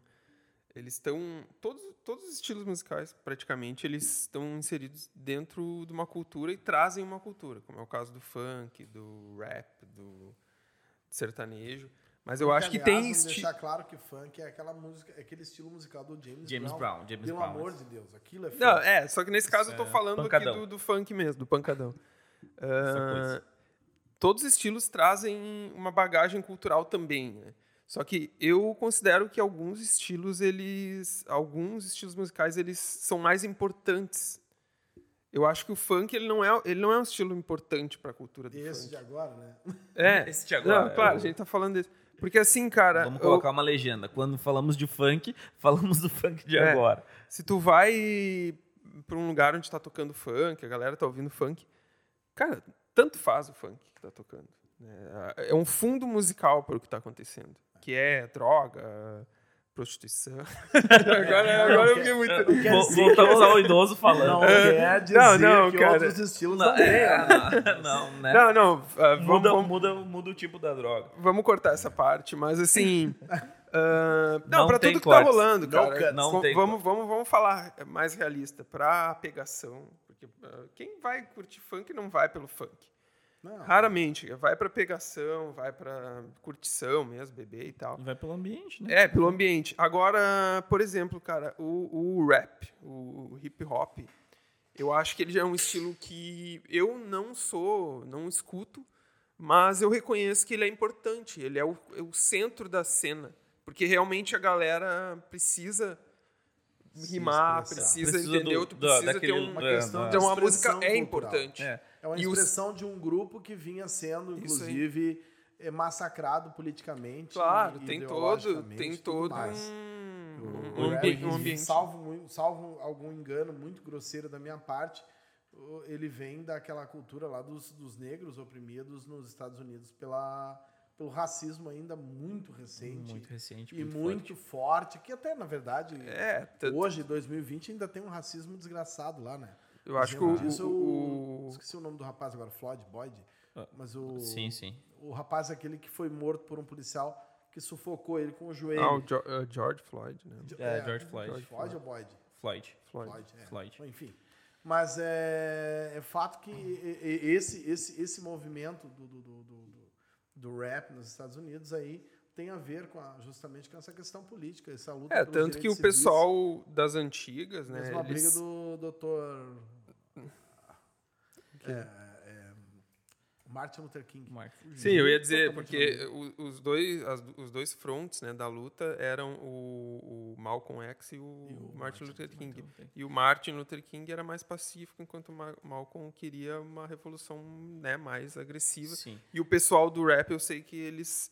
ah, o, o Raiz, né? O movimento lá dos Estados Unidos, eles, eles mencionavam bastante a luta do Malcolm X e tal. Uhum. Enfim. Não, e, e, e hoje, e hoje no Brasil, cara, e- e tá- o, o rap também tá, tá bastante defasado. Não, ah, não, não se tem muito. Um cara que fala muito e fala muito bem, que é um cara que eu escuto, é o Fábio Braza, e ele é branco. Entendeu? Não sei quem é, cara. Cara, Fábio Braza, é, ele, eu conheci ele pelas poesias dele. Legal. Depois eu fui escutar o som dele. Então é um cara que ele, ele escrevia muito bem. Tem uma, uma poesia É que, eu na acho verdade, o, o- rap, quando começou, a ideia, a ideia era essa luta de, de, de, de classe racial, né? De protesto. E no fim das contas, os anos passaram, a gente acabou aprendendo a fingir que o racismo não existe. E eu acho isso lamentável, inclusive. E ele passou a ser só um estilo musical mesmo e as pessoas usam ele para fazer o seu trabalho. E, aliás, como vocês disseram mesmo, já defasado, quase ninguém mais usa mais o rap em si, porque o objetivo agora é outro, né? É sacudir o corpo e tal. E Exatamente. sensualidade, porque Cara. o foco é esse. Tá. Uh, agora tocou num ponto que, cara, eu acho que eu sou o, único. eu sou a cota aqui da, da mesa. eu sou Agora a cota que eu fui entender o que, que ele tá Eu sou a cota aqui da mesa. Cara, essa questão do, do racismo, uh, é tipo, eu vejo muito falar da questão de racismo e, e tem um, temos um advogado criminalista aqui. É, é, cara, a gente. Eu, claro, eu, eu vim do. Eu morava no interior. Não no interior, mas eu morava em Glorinha e lá a gente meio que não. Aprendia que não existia muito disso, até porque a gente não falava sobre isso. E eu cresci com a visão de que quanto mais eu falo sobre o racismo, mais ele existe dentro de mim, ou perto de mim. Né? Então, quanto mais ibope eu dou para o racismo, mais o racismo ele me afeta. No ambiente onde eu vivia, não existia um, uma discriminação racial ou alguma coisa assim. Uh, tu, tu, tu, tu, não acha que quanto que essa, essa briga assim, não, eu quero. Uh, tipo, que eles falam fogo nos racistas, que é uma coisa que, cara, me incomoda. Porque eu não quero um fogo em ninguém. Uhum. Não, não quero. Eu, eu quero que esses caras se conscientizem e, tipo assim, cara, poxa, o, o preto não é a mesma coisa que o branco. Cara, Porque falando cara... sobre isso, inclusive como profissional já, o racismo ele é um problema social, ele é um câncer, no meu ponto de vista, né, socialmente falando, porque ele vai destruindo sociedades que já existem e ele, e ele historicamente, criou sociedades que não existiam e criou sociedades doentes. O racismo é um problema muito grave, ele precisa ser realmente é, é, é, combatido, porque eu duvido que ele venha um dia a ser é, devidamente erradicado. Ele não vai acontecer isso, o racismo vai existir sempre, né? Até hoje tem pessoas neonazistas, então neonazismo, racismo, entre outras coisas. No fim das contas, eu acho que a gente não superou esses problemas. Mas, verdade, conforme isso que tu acabou de falar, assim, eu pego emprestado uma frase da minha mãe de novo, né? Minha mãe está sempre presente nas minhas memórias, e ela dizia sempre: onde tem plateia, sempre vai ter um palhaço. Quanto mais a gente dá ouvidos para uma pessoa que simplesmente arrota bobagens, é verdade que essa pessoa vai ganhando força, porque estão rindo da piada que ele contou, ele vai contar mais uma então, já que está agradando. Ou se ele não está ali para agradar, ele começa a proferir ofensas e as pessoas vão, elas vão dando ibope para isso, vão dando até, estamos fazendo propaganda numa empresa, cara. Ibope é o nome de uma empresa. Ah, é. Vão dando audiência para isso, né? É, depois tem que negociar aí essas, essas propagandas aí. Pop. Vamos lá. a, a gente vai dando audiência para essas pessoas que vão falando bobagem, que vão falando é, atrocidades e essas pessoas vão ganhando força. No começo pode ser só uma ofensa racial, uma ofensa pessoal mesmo, e depois isso pode acabar descambando para uma coisa mais agressiva, como um policial imbecil que matou um sujeito Cara, porque eu... ele era negro, né? Eu... Não adianta dizer que não foi porque ele era negro. Sim. Foi. O que norteia, assim, a minha... Pra te ver como é, como é importante, né? Tu, tu ler e tal. Porque eu li um livro uma vez que me, me marcou uma, fra... uma... Não uma frase, mas um pensamento. É do Dalrymple, do, esse livro, que é um cara sensacional. Recomendo muito os livros dele. É, mas ele, ele faz um, um ensaio, né? E ele sempre embasa muito. Ele é um psiquiatra, né? Trabalhou em vários lugares do mundo, inclusive nos piores que a gente possa imaginar. Mas uh, ele faz um ensaio falando, uh, assim, tentando explicar que a melhor maneira, cara, de tu acabar com um, um preconceito não é forçando as pessoas a não ser racista, é ridicularizando aquele comportamento. Então, assim, cara, eu posso prender um, eu posso prender, sei lá, qualquer pessoa que, tipo assim, um racista, ah, tu tá, um é, tu tá, exatamente, eu, eu, um eu toco fogo naquela fagulha, né? É. E eu começo, por exemplo, aqui no Brasil não existe o racismo, talvez no estilo americano que ele seja mais assim, vamos dizer, idealista. Eu, eu, pelo menos o racismo que eu vi até hoje é um racismo mais individualizado, assim, tipo, ah, esse, né, negão, esse, sei lá, sabe? Medo esse e tipo- tudo mais. Cara, o racismo. é, assim, só, só para concluir. E o racismo americano, eu acho que ele é um racismo diferente, porque ele é meio assim, volta pra tua terra, sabe? É. Tipo, não É, é assim essa coisa de, tipo, Eles não preconceito. que, na verdade, É. não foram as pessoas que foram morar lá. Exatamente, claro. própria, né? Não, nada a ver. E aí, e- Carregados da sua quando terra. tu, quando tu prende um, um supremacista branco desse, tu torna o cara um Marte. Agora, quando tu. Um Marte. Marte. Martin não, né? Marte é um violão, né? Marte. um Martin. Não, e daí, cara, se tu começa a transformar o racismo numa coisa tão ridícula, que nem, pô, tu faz uma piada aqui, tu. Cara, ninguém riu dessa piada, meu. Aí o cara, tipo, cala tua boca. Aí o cara nunca mais vai fazer aquela piada e acabou ali o cara, entendeu? Eu, só, eu, eu só vou contar uma historinha rápida, rapidinha. Porque eu sempre, cara, quando Senta surge esse assunto, eu sempre lembro dessa história, cara. Aqui, a gente tá em Gravataí, tem uma loja de. A gente tá em Gravataí, né? Ah, pô, nosso parceiro aqui, cara, Giro TV. Giro empresa de TV, grava- gira de Gravataí. Giro empresa de TV, Gravataí, é de. Gravataí. Ah, tem uma loja de pneu aqui que eu costumava trocar o pneu do carro. Acho que umas duas, três vezes eu troquei ali. Pelo menos duas vezes que eu fui trocar pneu lá, ah, tinha um rapaz que trocava o pneu que ele era negro e negro bem uma cor bem escura. É, bem preto mesmo. E aí, cara, ele chegava e ele era até simpático, assim, tinha um sorriso bem, assim, chamava atenção e tal. E Tá, pera. nas duas, acho que uma vez Eu que eu quase fui... fiz uma piada dizendo É. que ele tinha se apaixonado pelo, É. pelo trocador de pneu. Cara, eu nunca esqueci aquele sorriso. Maravilhoso. Ah, meu Deus tinha, um sorriso lindo. Eu Não, achei que ele dizia tinha um sorriso. que ter um Aquele- fundo na hora. Não, Como é vai que é aqueles vai negros maravilhosos? Aqueles dedos maravilhosos. Não, daí assim, cara. Não, pra te ver, aí a inocência do cara. Ele chegava, das duas vezes que eu fui, tipo, fui um ano, depois fui outro. Ele chegava, começava a trocar o pneu. Ah, só que eu não vou lembrar o que ele falava, mas ele começava a contar piada de negro, cara. As piadas pesadas, meu, não era, não era piadinha assim que eu queria conta- contar uma história bonita, cara. Não, meu. E ele começava a contar, meu, umas piadas pesadas. Ah, sabe o que, que é tal coisa? Ah, Tá, mas não, que- não existe uma tal liberdade poética numa piada? No, no Não, humor? pois é, e eu acho. É, é- é Ainda isso. bem que eu não entendo muito de piada. Não, não, por isso.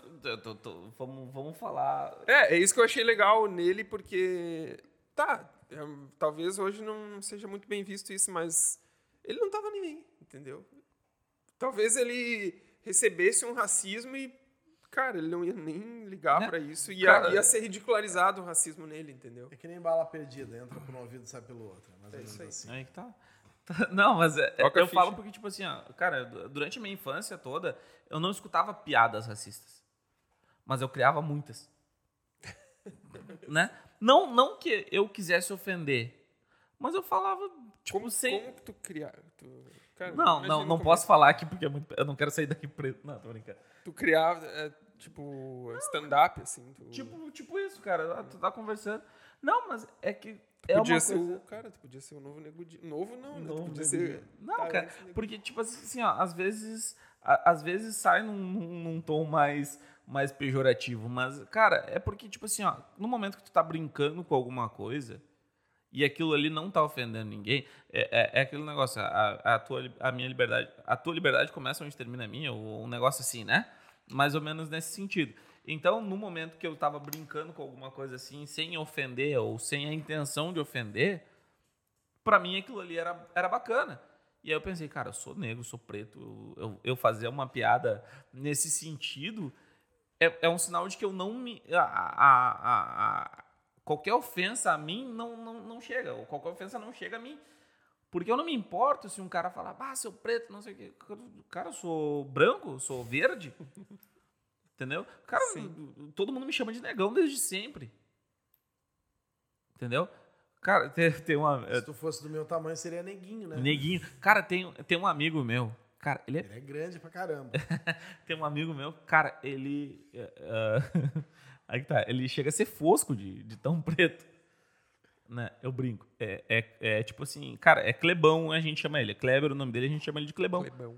Cara, Quer deixar ele bravo? Chama ele de Clebinho. Ou chama ele de Neguinho. chama ele de Neguinho. Fala Neguinho. Cara, olha o meu tamanho, vai me chamar. esse podcast pra ele, que ele vai te pegar. Eu vou mandar. Cara, não chama ele de neguinho, chama ele de negão. Ele, cara, eu sou negão, sou, olha o meu tamanho, tenho dois metros de altura, sou negão.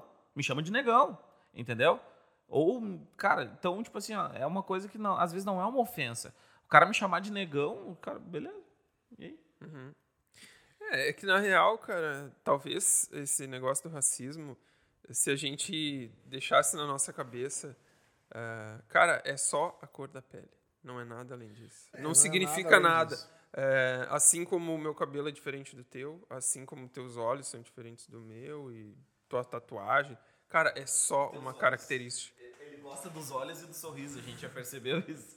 Ele toca sempre nos olhos e no sorriso. Não, é porque tem muita gente com olho azul, né? Não é o caso do, do Jonas, né? Não, não. Mas assim, tem muita gente Até com olho azul, com olho verde. Porque o meu é- olho e o teu e o a- dele. Muita coisa é tão inútil quanto o olho azul em gente feia, né? Não, porque Os assim, ó, ficam padrãozinho, assim. os nossos olhos aqui são, são parecidos, mas né, vem alguém aqui loirinho, com olho azul, já é totalmente diferente da gente, né? Assim, ainda dentro dessa questão do racismo, ah, eu me lembro de uma, uma situação que eu presenciei. Uma senhora bem idosa já, numa fila que eu não me lembro do que, que era a fila. Eu só me lembro que era uma fila e ela estava enfurecida porque tinha um rapaz, o negão, né, ou afrodescendente, como se diz hoje, preto, black. O rapaz estava ali dentro, no mesmo ambiente que todas as outras pessoas, né? Bom, eu não, nem notei que tinha um negão ali. Mas ela estava enfurecida. E aí eu fiquei olhando para ela. Eu nem dirigi a palavra a ela, mas ela viu que eu estava olhando. Sim. Aí eu volto a dizer a, minha- a frase da minha mãe, né? Onde tem um uma plateia, sempre tem um palhaço. Ela continuou falando que alguém estava prestando atenção, né? E ela disse, foi quando eu comecei a compreender a mentalidade de, de alguns, pelo menos, racistas. E vi que isso é uma questão cultural também, e po- por isso que eu acho que pode ser mudada. Ela disse para mim assim, tu vê, isso aí não era normal quando eu era criança. Isso aí eu quis, eu ia brincar com uma vizinha que era preta, assim. E o meu pai que me alertou que eu não devia. Caramba. Desde aquele tempo eu aprendi, isso não é normal. Essas pessoas estão no meio da gente. E eu percebi, cara, que ela não, ela não, ninguém nasce racista, as pessoas herdam isso. Hum, é isso aí. A pessoa pode até ter uma coisa assim, uma, uma, uma distinção, mas não é nem uma questão do racismo. Não. Tem muita criança que não gosta da outra, tem a mesma cor, tem as mesmas características Cara, tem, tem é, um- físicas em si, mas a herança maldita do racismo foi transformando a cabeça daquela senhora. E ela é uma pessoa de uma época diferente da minha. Exatamente. 1900 e sei lá eu quanto, 30, 40. Um, um período em que o racismo ainda era mais institucionalizado Sim. e menos, Não. menos rejeitável, E né? até a gente Eu vê, viralizou, homem tinha né? o direito de bater na mulher, Sim. imagina, né? Viralizou um- há uns anos atrás na internet os meninos aquele que um era branco, o outro era preto e os dois raparam a cabeça para tentar confundir a professora. Entendeu? Então, cara, criança, criança. Então, por, por isso que eu digo, a- a- acredito que isso aí algum dia ah, vá, se a gente não tocar tanto nessa ferida. É, é que o problema, Jonatas, é, é- é o seguinte, aí eu vou voltar a falar como um profissional da, da área jurídica. E eu sou criminalista, eu defendo pessoas que cometem crimes, e isso não vai mudar, é o meu, o meu, é o meu trabalho, é a minha vocação, e eu sou feliz nisso. Gosto de fazer esse trabalho, porque não é defender o crime em si que ele cometeu, mas as garantias que ele tem como criminoso para se defender e para poder fazer aquilo que a nossa lei diz. A nossa lei diz que o objetivo do direito penal é a ressocialização do, do- do- criminoso. Então eu não posso ressocializar uma pessoa encarcerada o tempo todo, né? Enfim. Mas a, a questão do- da necessidade de se tratar o racismo como uma coisa séria é que enquanto ele vira só uma piada sem graça, eu costumo dizer, ensinei minhas filhas dessa maneira, falo para os amigos delas, brincadeira é quando todo mundo está se divertindo. Mas quando eu começo a fazer uma piada e ele começa a rir, mas tu começa a se sentir discriminado, menosprezado, isso não é mais uma brincadeira. Isso é um provalecimento, isso é uma agressão. E isso começa assim, a gente vai iniciando devagarinho. É só uma senhora idosa que é racista e não queria o rapaz porque ele era negro na mesma fila que ela, mas daqui a pouco alguém compra essa, essa ideia. E aí, além de não querer o cara, vai querer tirar o cara para fora. Daí o cara não vai querer sair para fora só porque ele é negro. Ele não tá, ele tá, ele tá cansado de ser desprezado e vai tentar resistir, vai tomar um soco, uma paulada, uma facada, e por aí vai. As pessoas descamam para violência por causa dos seus ideais. Isso é o natural. As guerras são em nome dos ideais. E na guerra só tem gente morrendo, né? Sim. É, eu acho que a saída para isso, né? Quem sou eu para apontar a saída, né? Mas eu, eu imagino que assim, tem várias aqui no estúdio, várias saídas. tem uma ali e tem pela janela, Pela quinto janela, andar. tem duas janelas. Não recomendo porta a janela. E É. a janela do banheiro. Ahn, cara, parece muito clichê falando, mas é mais educação, porque começa a aparecer umas bizarrices. Desculpa, não sei o que, que tu pensa e o que, que tu pensa. mas, assim, reparação histórica, cara, não consigo imaginar como isso pode acontecer de uma forma racional. Uma, porque, assim, cara, eu, eu não tenho como pagar por um erro que o meu bisavô cometeu, entendeu? Eu tive posso. um escravo no meu nome. É, não, e, e- assim, eu posso sim pagar por algum erro que ele cometeu. Porque, por exemplo, eu sei que tem muita gente, e até na minha família deve ter isso, de um bisavô, de um tataravô que botou terra fora. Ah, vendeu por um- uma vaca. Um não sei quantos hectares de terra. Eu conheço gente, cara. Até da minha família já ouvi histórias. E assim, eu pago pelo erro dele porque eu poderia, né, tá. Poderia ter falado. É, a Mas mesma é- história que eu. Meu, Sim, meu mas assim- é de colono. É, mas, cara, é de uma forma indireta, entendeu? É o destino, é a. Cara, é a vida. Agora, eu achar que o governo, que alguma autoridade, a gente tá falando, sei lá como é que chama, autoridade, não sei, ah, mas o Estado vai me dizer que, cara, eu tenho que pagar de alguma forma. Ou não- Aí é Isso não complicado, existe. cara. É, não, É, é, eu, aí, aí a gente já tá, aí tu já tá trazendo um assunto que são que hou- houve muito debate em- entre os- alguns pensadores jurídicos, juristas, né? Eh, John Rawls, eh, Robert Nozick, eh, que eram antagônicos nos seus pensamentos justamente nesse sentido. O John Rawls dizia que era necessário a reparação estatal. E o Robert Nozick defendia mais a propriedade. Olha, eu não posso fazer nada por quem nasce desabastado. Então, a minha propriedade é minha. Ou eu ganhei, comprei, comprei, enfim, ou eu, eu herdei, mas é minha. Eu não tenho que dividir com ninguém. E só deixando claro que a minha opinião e a tua pode ser diferente, a Não, tua mas- também. E assim, alguém que pensa muito diferente de mim pode vir sentar aqui e defender seu ponto também. Então, cara, não vamos. Tu, tu viu assim, ó, se tu pensa diferente de mim, senta aqui, me, senta aqui e cara, me fala. porque- Senta aqui, essa cadeira tá ali pra tu... Porque Sem eu sei e que de fogo, por favor. quando tu entra nesses temas, cara, é complicado. assim. É, é bastante- Mas assim, eu acho que a gente sempre tem que estar aberto para ouvir É, claro. e aprender um pouco mais. Eu te diria o seguinte: nem tanto a céu, nem tanto a terra. Do ponto de vista desses dois pensadores, né, desses justos filósofos aí, modernos inclusive, né, o Robert Nozick e, e John Rawls, que eram bem antagônicos, né, nos seus pensamentos, eu te diria que eu não acho que haja a necessidade do fio do Jonatas ou do Jonas fazer uma reparação pelo pelo passado. Aliás, o Jonatas não, não, o Jonatas seria Reparado. o reparado. enfim. Reparado. Uh, mas não somos nós, não é a nós que cabe essa reparação. A gente sabe que quando acabou a escravidão no Brasil, né, os negros foram expulsos de algumas fazendas e foram forçados a se virar como podiam. Mas ninguém dava emprego para negro, ninguém dava a mínima para negro. Exatamente. Né? Então os caras moravam na rua, no meio do mato, onde podia, porque eles já não eram mais escravos, mas também não eram bem-vindos. Então eles eram mortos, espancados, aquela coisa toda do mesmo jeito. E aí, como não podia mais escravidão, eles criaram um outro modelo de escravidão, que aí vem a minha, a minha ascendência, né?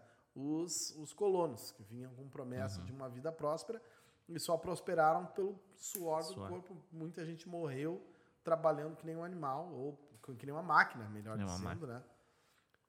Nas promessas de uma vida melhor, e quem acabou tendo uma vida melhor por causa dos colonos foram seus filhos e netos, e depois que jogaram tudo fora com cachaça e prostituição. Enfim, é por aí. Aliás, aí Cara, é- a minha dor, né?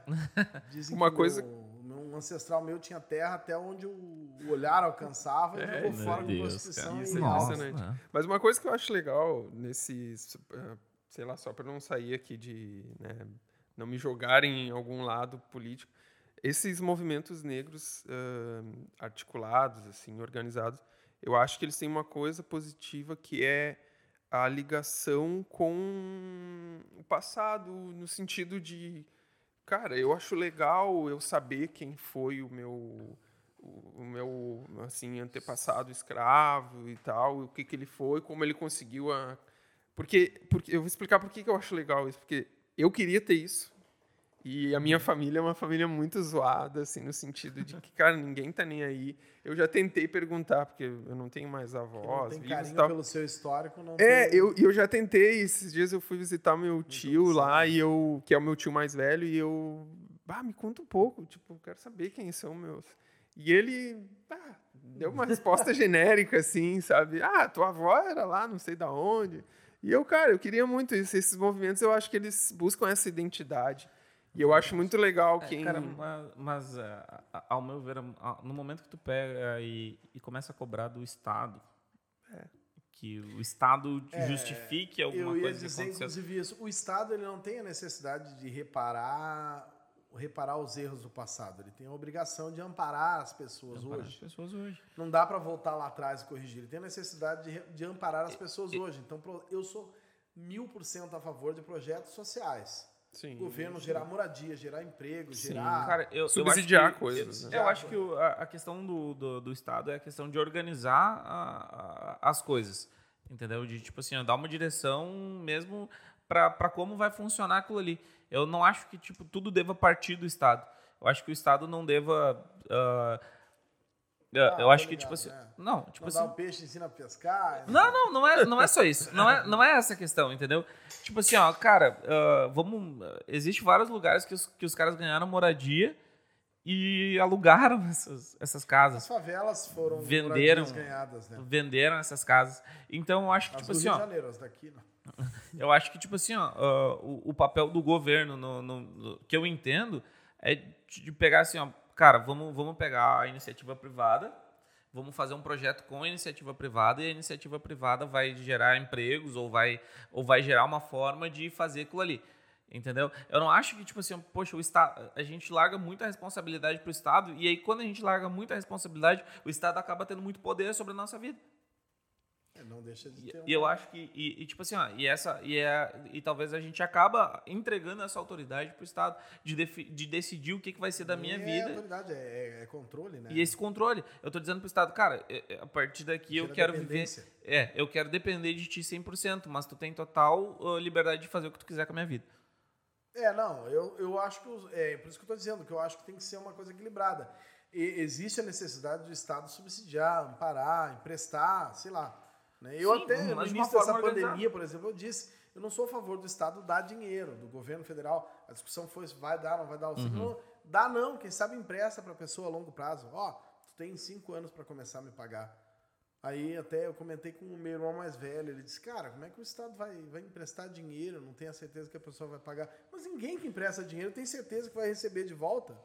Cara, um é pouco que de confiança, um pouco de crédito, não vai matar ninguém. Uma coisa no Claro, os Brasil- economistas vão querer o meu pescoço dizendo Sim. isso, dizendo que eu estou dizendo uma grande bobagem, né? É que no Brasil esse tipo de, discuss- de é discussão área. fica mais difícil, cara, porque assim, é, tudo que o Estado, se a gente diz, ah, o Estado não deve dar tal coisa, como a tua opinião, ele não deve dar dinheiro.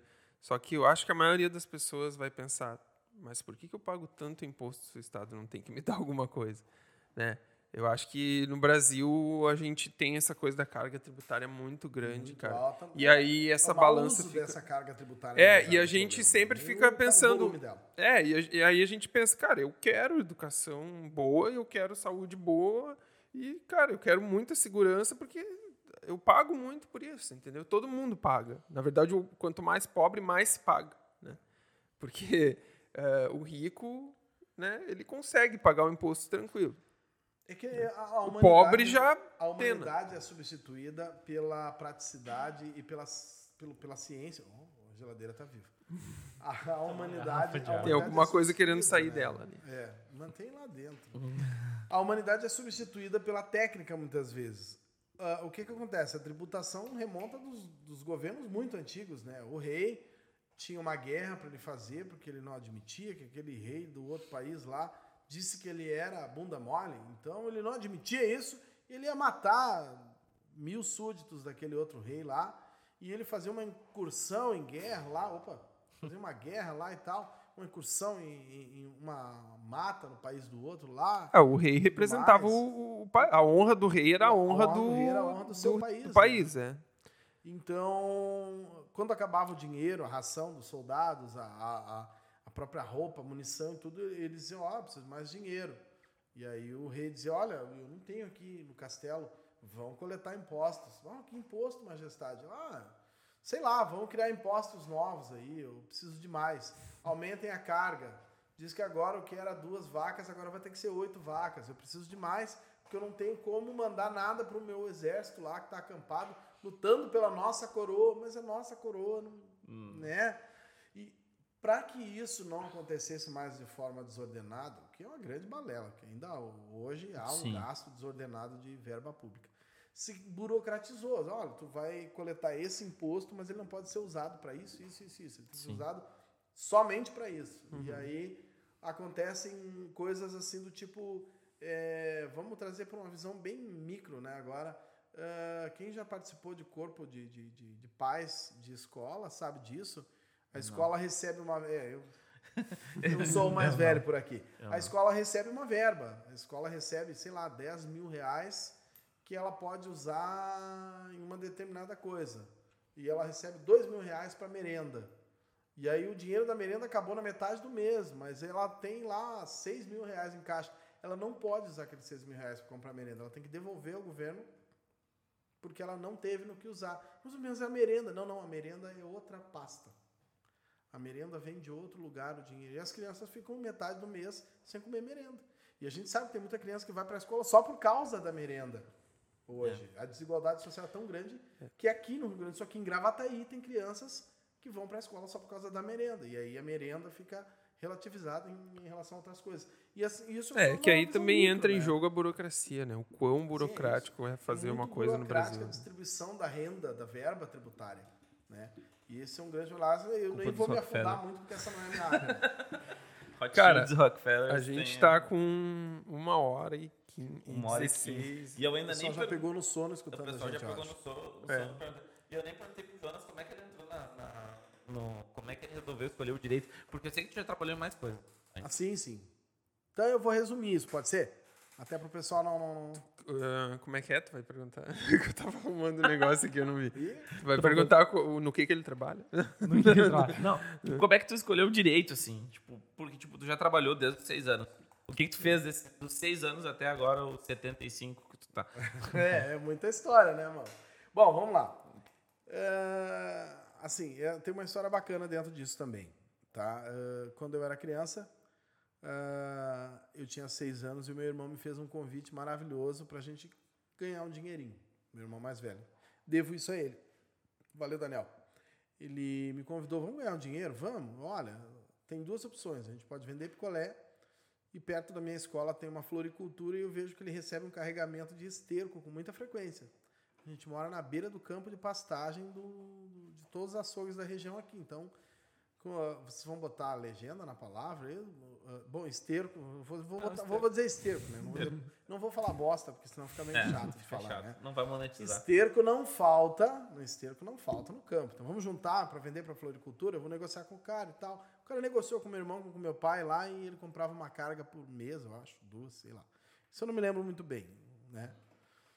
Uh, mas a gente vendia o, o, esterco que a gente juntava no campo, também vendia picolé e dava tempo para estudar, para brincar e se divertir. E essa era a minha vida no interior de Santa Maria. E o meu pai, que não tinha muito estudo, dizia para nós que nós tínhamos que estudar. E para mim ele disse: "Tu tem que estudar muito para ser um advogado". Essa frase nunca saiu da minha cabeça. Aliás, a, a, eu disse no, logo um pouco antes, meu pai é um dos meus heróis e é mesmo. Nós éramos uma família muito pobre meu pai, ele trabalhava como servente de obras e a empresa que ele trabalhava, ela fornecia o almoço, eram viandas que eles recebiam. O meu pai pegava a viandinha dele, dava uma ou duas garfadas, guardava tudo, ia tirar um cochilo e quando ele chegava em casa de noite, ele trazia a viandinha dele para nós. Porque a comida era escassa, era o governo Sim. do seu Sarney. Inflação. Meu Deus do céu, né? Absurda. Era, tu passava na frente do mercado de manhã, o preço de uma mercadoria era, era 10, quando tu passava de volta de tardezinha era 12, 14 ou 15, enfim. Plano cruzado. Plano isso cruzado, aquela coisa toda, o pessoal com a estrelinha do governo federal levando. Ah, isso, 10 era 10, 10 mil, né? 10 mil cruzados, 10 mil cruzeiros. Né? Levando o menino que remarcava o preço do mercado para a delegacia, para se explicar porque ele estava remarcando o preço, por aí vai era uma situação de recessão, de crise muito forte, muito grave no país inteiro. E o meu pai tinha um emprego mal remunerado. Então ele não dava conta de comprar comida para todo mundo. Então a janta da gente, às vezes, era o almoço que o meu pai deixou de almoçar. O meu pai fez Sim. muito sacrifício por nós. Eu tive um problema numa perna, ele me carregava no colo, eu já era quase do tamanho dele. O meu pai, Sim. eu tenho muito orgulho dele. Ele está lá hoje no Rio de Janeiro, é pastor de uma igreja. Foi atrás do sonho dele, ele gosta disso, né? Eu Uhum. não gosto da, da função de pastor, mas ele gosta e ele é feliz nisso. Meu pai, ele está fazendo o trabalho que ele sente que Deus chamou ele para fazer, está lá no Rio de Janeiro fazendo esse trabalho. E, e eu nunca vou me esquecer da palavra que ele me disse: tu precisa estudar para ser alguém na vida, tu tem que ser um advogado, que é uma coisa boa. Na época realmente era uma coisa rentável, respeitável. Sim. Hoje já não sei mais, enfim. Mas, e aí, os anos foram passando, eu trabalhei como vendedor de loja, trabalhei como industriário, lixando peça, limando peça no, no, no esmeril mesmo, sabe? Trabalhei como separador de peças numa fábrica de roupas, daí ia ser peça, peça de roupa, né? Sim. Ia lá, 150 casacos, bota na caixa, fecha com fita, manda para lá, vai sair a nota fiscal. Fui faturista, faz a nota fiscal, vai mandar, chama a transportadora e tal, negocia com eles o preço, enfim. Eu trabalhei num monte de coisa nessa minha vida. Trabalhei nas obras com meu pai, construção civil, fui encarregado dele. Eu tinha 15 anos, eu fui encarregado numa obra. Eu, não- eu acho que nem o capeta não podia ser pior que eu Meu Deus. Eu tenho tanta pena daquelas pessoas que trabalham. Se eu pudesse lembrar deles, eu acho que eu ia pedir desculpa para eles. Mas como eu não lembro mais deles, né? Então, que se der. Então, deixa pra lá. Eu acho que eles já me perdoaram porque eu era Ah, um guri, mas, cara, era insuportável trabalhar comigo como, como encarregado, com certeza. Mas assim, o, o direito E o sempre. direito- Tu sempre quis ou. Eu sempre admirei o direito, mas era uma coisa tão equidistante de mim que eu acabei deixando passar em branco. E eu fui entrando em outros ramos. Eu quis entrar na área da informática, eu quis entrar em vendas, eu quis ser jogador de futebol, eu quis um monte de coisa, banda, rock and roll, tudo. Isso aí tu, tu tá querendo ainda. Isso né? ainda É, tô querendo. isso aí Isso não ainda tô tô, querendo. tô brincando aí disso Ainda ainda. existe essa... Mas, cara, é, assim, essa muita chance. coisa que eu fiz na minha vida e o direito ficava assim, uma coisa distante, porque eu não tinha condições de pagar uma faculdade de direito. E quando eu terminei o segundo grau, eh, já foi uma vitória para mim. É uma coisa que eu não vou me, eu não vou me aprofundar muito em dizer. Vou só mencionar que durante o meu segundo grau, ensino médio, que era- na época era chamava segundo grau, no primeiro ano eu comecei a fumar maconha. E aí eu comecei a me aprofundar em uso de drogas e eu comecei e eu perdi três anos, quatro anos da minha vida nisso. né? Perdi quatro anos nisso. Eu, eu, eu tirava literalmente. Eu não, não sei se eu deveria ter orgulho disso, que eu acho que deve ser difícil, né? Eu tirava zero em todas as disciplinas, em todas elas mesmo. Zero, zero, zero. E eu tirei em todos os bimestres, que era o que tinha naquela época. Eu só tirei zero durante três anos da minha vida. No último, eu abandonei a escola para poder me, me, me afastar, inclusive, dos vícios e tudo. E eu retomei o rumo da minha vida e voltei para a escola. Terminei o segundo grau. Eu já estava com 21 anos, mais ou menos, ali. E logo em seguida conheci minha esposa, me casei e a minha primeira filha veio um ano depois do meu casamento. Pobre, mal remunerado, sem profissão definida, aquela coisa toda, não me restava muito a não ser trabalhar no que aparecesse para mim.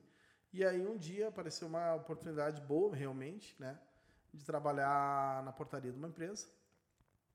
E eu tinha pelo menos condições de sustentar minha família, não era tão mal remunerado assim como a maioria dos lugares, era mal remunerado que eu trabalhei antes. E, e na portaria eu tinha condições de, quando eu fazia o fluxo das pessoas de entrada e saída, eu ficava umas duas, três horas ali sem contato com ninguém, ficava todo mundo fazendo o seu trabalho dentro Sei da como é empresa. que tudo. Sabe, sabe como é que sei é? como é que é. Conhece alguns assim. E a minha irmã, Vanessa, valeu, começou a me incomodar, cara. Ela disse assim: tu tem que estudar, seu vagabundo. Isso não pode ficar assim. Tu tem família para sustentar, tu precisa ganhar mais dinheiro. Uhum. E, bom, ela não, ela não falou sobre direito, mas ela falou sobre estudar. E eu disse: não, não tem condições. E na época era o auge do, do, do ProUni, do Enem, aquela legal. coisa toda. Ela disse: por que tu não faz o Enem, já que tu não tem grana para pagar a faculdade? Faz o Enem e ganha uma faculdade. Eu disse: não, não tenho condições de concorrer com essa A gurizada. gente estava falando do governo dar coisas ali. É. Eu não tenho condições de concorrer com essa gurizada e tal, eu não posso fazer muita coisa, né? Eu faz oito anos que eu não pego nenhum caderno na mão, como é que eu vou estudar e tal? Ela disse, não, mas vai, vai. E me inscreveu e trouxe para mim, só, só preenche teus dados que eu vou lá levar e tudo, me incomodou bastante e eu não tive como resistir. Na época ainda tinha que pagar uma inscrição, 35 reais. E eu não paguei. Não queria estudar, não paguei. Uhum. E aí eu, ah, não vai vir nada para mim. Quando eu vi, recebi uma correspondência na minha casa, ó, dia e horário da tua prova. Eu disse, bom, eu acho que alguém É um sinal. tá jogando alguma Uhum. coisa nas minhas costas aqui, eu vou ter que atender.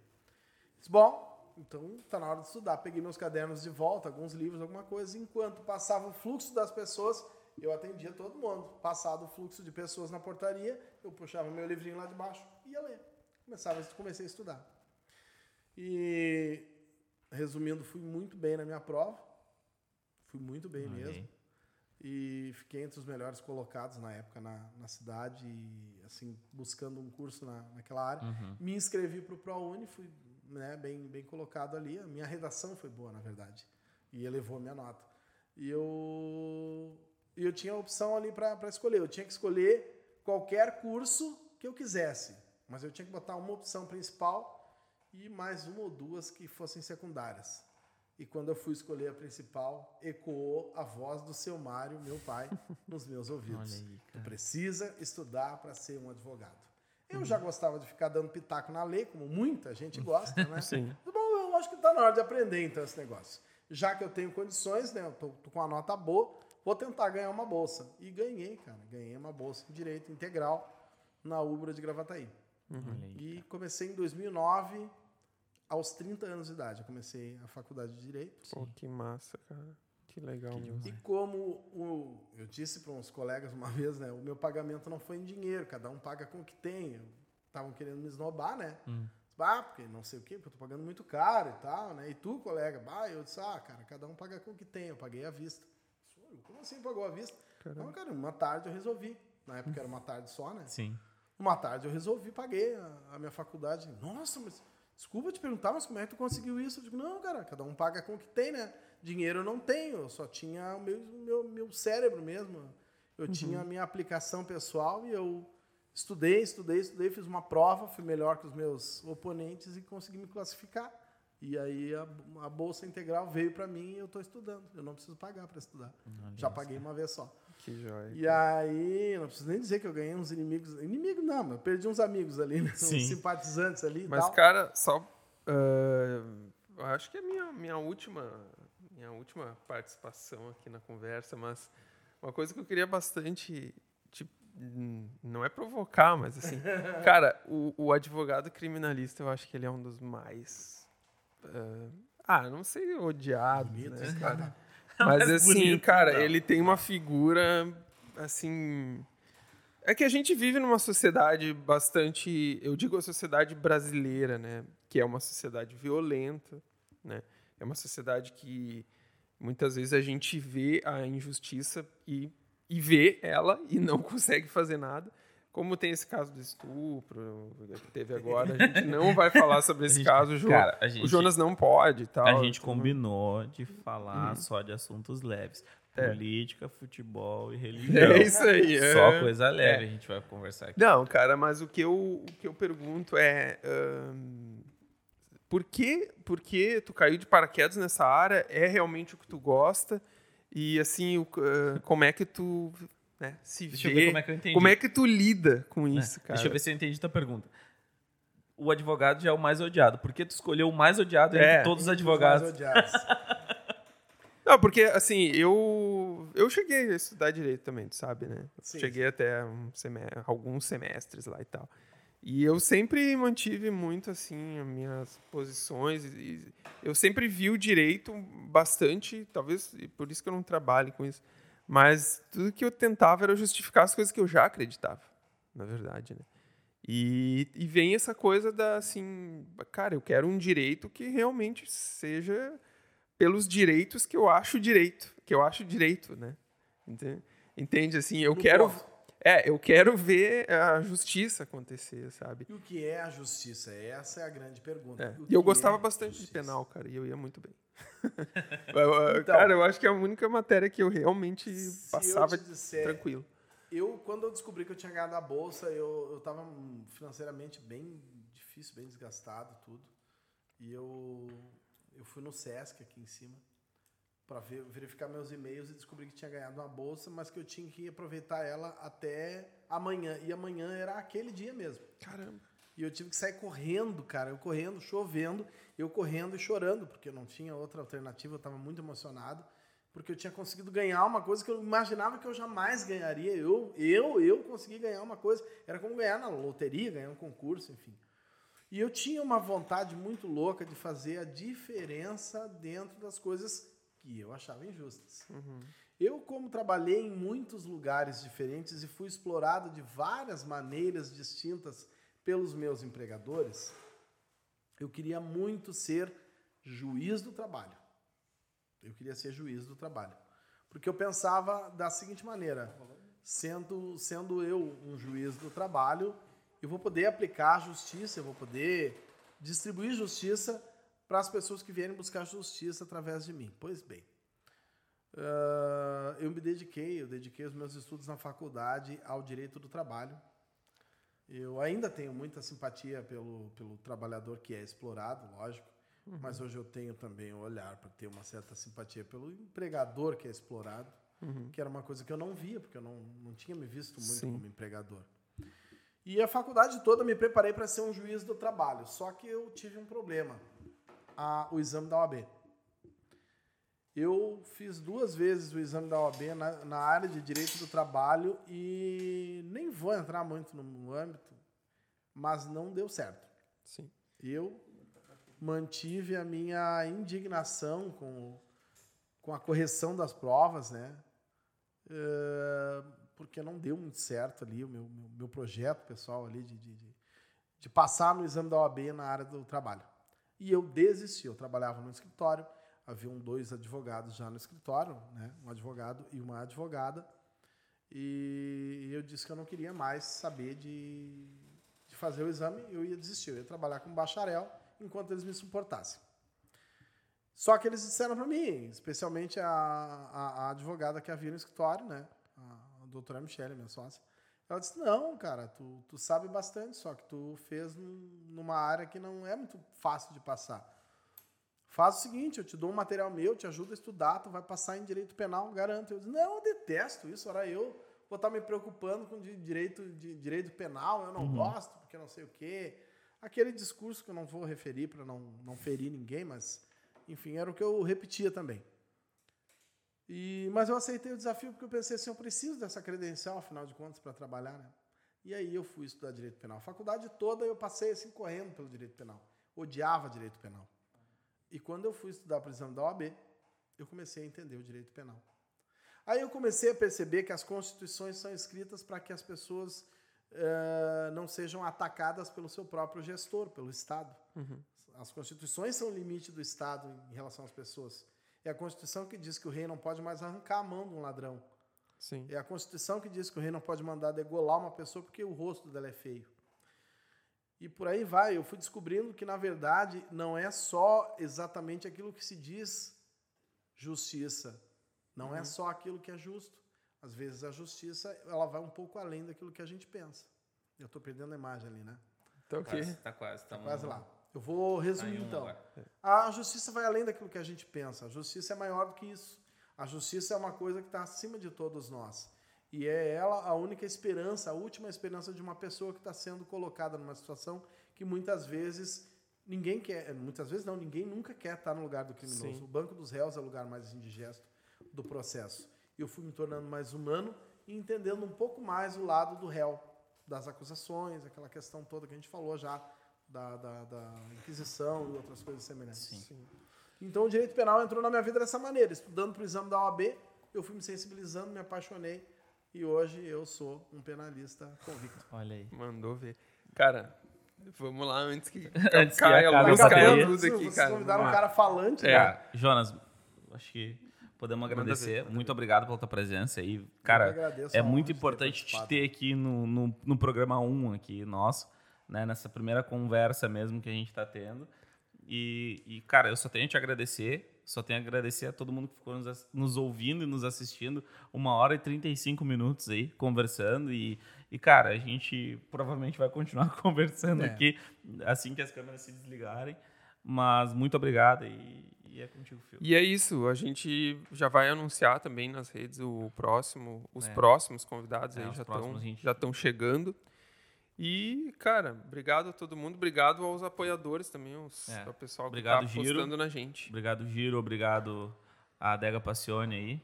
Ah, Cara, no fim a gente nem falou. Cada convidado ele traz alguma coisa sua para se sentir em casa. O Jonas hoje trouxe o carro e o barco, que são duas coisas que no- na próxima na próxima vez que ele estiver aqui, porque ele vai estar aqui de novo, ele vai vai vai explicar um pouco mais para nós aí do carro e do barco. No barco, com certeza. Né? Jonas, muito obrigado. Tem alguma coisa que tu queira dizer aí para Que é uma honra para mim ter participado desse episódio 1. Obrigado pela paciência de todo mundo aí que ouviu a gente falando. E é isso. Valeu. Fio? Cara, não vou me prolongar muito. Obrigado a todo mundo aí. A E- nossa câmera ainda tem bateria. É, ô, legal. Liguem as câmeras. Continua, na- mas na ela tá tomada. piscando, hein? Ela tá piscando. Não, tá piscando, sinalizando que tá gravando. Ah, então peraí. Não, a não, não. Então vamos. a Vamos, Ah, vamos longe. vamos a devagar mais aqui. câmera. Não, não, cara, não vamos. Pô, muito tempo já, né? É. Assim, obrigado, brother aí, que é pra ti também. Mas assim, cara, isso aqui é um projeto que não vou me emocionar aqui, mas a gente tá muito feliz de estar cara, tocando isso aqui, cara. Não, Cara, cara, é um fundinho musical. a gente con- conversou sobre isso ontem. Hum, A gente sonhou com isso aqui. É. Cara, durante muito tempo a gente, a gente pensou isso individualmente. A gente não se conhecia. E aí, no momento que a gente pegou e, e- e que surgiu a ideia do podcast, surgiu é, no meio de uma conversa entre amigos, nós conversando, e, e a gente pegou. E eu chamei o Fio. Eu peguei e disse, cara, eu sonho com isso aí há sete meses. Aí ele, cara, eu sonho com isso há um ano. Eu disse, tá, cara, mas eu sonho assim, assim, assim, assado. E ele, tá, eu sonho assim, assim, assado com mais isso. Entendeu? E não, e o gente- legal, cara, só um detalhe. Isso aqui tá acontecendo por causa do Jonas, na verdade. Por causa do Jonas. Porque Foi o Jonas fez que um nos grupo, uniu. Ele fez um grupo onde a gente se conheceu a gente se e a conheceu. gente se conhece há o quê, cara? Cara, meses, faz alguns meses, meses. alguns meses que a gente conhece, a gente E tamo aí, se conheceu tocando, tocando guitarra. tocando guitarra. Enfim, parafraseando não sei quem no, no, no, no filmezinho infantil A Era do Gelo, eu sou a coisa grudenta. Ah, tá ligado? Tá ainda? ligado ainda? Eu sou a coisa grudenta que o Nils diz. Tu é a coisa grudenta. que eu nem Mas é isso aí, pessoal. Muito, Muito, obrigado, obrigado. a todos que estão nos assistindo, obrigado aos amigos, obrigado às pessoas que não nos conheciam, ou que não conheciam eu, ou não conheciam o Fio, ou não conheciam o Jonas, que puderam conhecer um pouco mais da gente. E aí, semana que vem a gente está de novo. Como tradição também, além do convidado trazer, uma, trazer alguma coisa, a gente vai dizer sempre quem é o convidado da próxima semana. Isso.